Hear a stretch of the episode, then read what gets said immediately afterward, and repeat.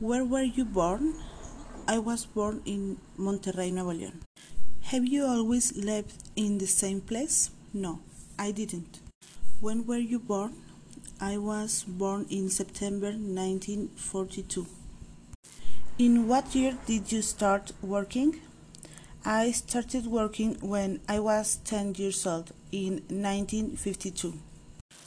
When did you meet your wife? I met my wife in 1966. When did you get married? We were married in September 1967. When did you move to where you live now?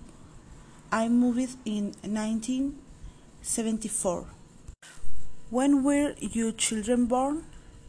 My children were born in the years 1970, 1971, 1973, 1975, and 1978.